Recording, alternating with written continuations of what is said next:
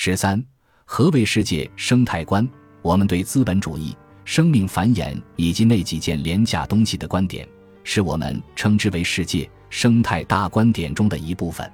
世界生态观点是近年出现的一种思维方式，用以认真思考生命网络中的人类历史。作为开场白，我们并不将人类与生命网络分开，我们倒是要提出一些问题，即人类如何和谐地存在于自然之中。资本主义并非一种生态中的一个部分，其本身就是一种生态。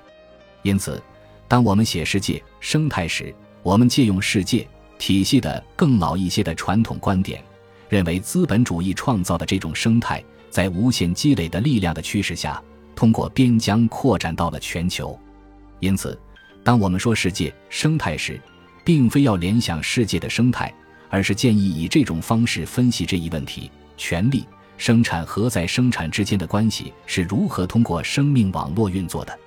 世界生态这一观点，可以让我们看到。现代世界的暴力和剥削的关系是怎样根植于有五个世纪历史的资本主义的，以及这些不平等的安排是如何不可预料的，而且处于多么史无前例的危机之中？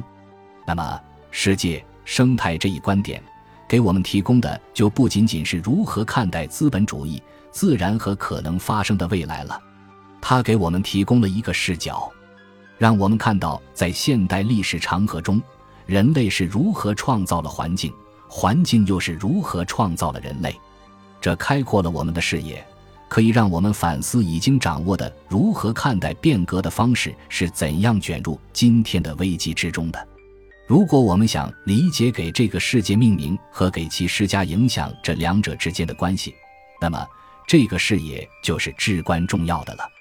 为社会公平公正而进行的各种运动，一直都在坚持给这个系统取名字，因为思想、语言和解放之间的关系，对于权力来说是直接和关键的。世界生态让我们看到，那些我们想当然的概念之所以成为问题，不仅是因为他们掩盖了实际的生活和历史，还因为他们崛起于殖民主义和资本主义暴力的传统。现代自然与社会的概念诞生于16世纪的欧洲，这些主要概念的形成，不仅与剥夺各殖民地和欧洲农民的土地紧密相连，而且这些概念本身也是剥夺和大屠杀的工具。自然与社会之间的分离，对于一个新的现代的宇宙论来说是必不可少的，因为在这种理论中，空间是平的，时间是线性的，自然是外部的。我们通常意识不到这段血腥的历史，这一点足以证明现代性有非凡的能力让我们忘记过去。因此，世界生态观点不仅致力重心思考，而且承诺要记住过去。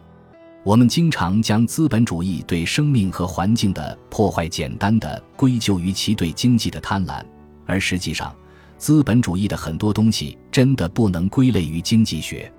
与新自由派的废话相反。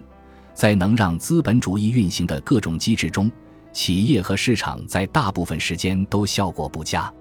文化、国家和科学群体必须致力让人类服从于性别、种族和阶级的准则。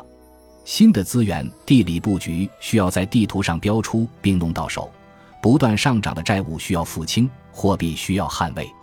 世界生态观提供了一种方式，让我们认识这一点。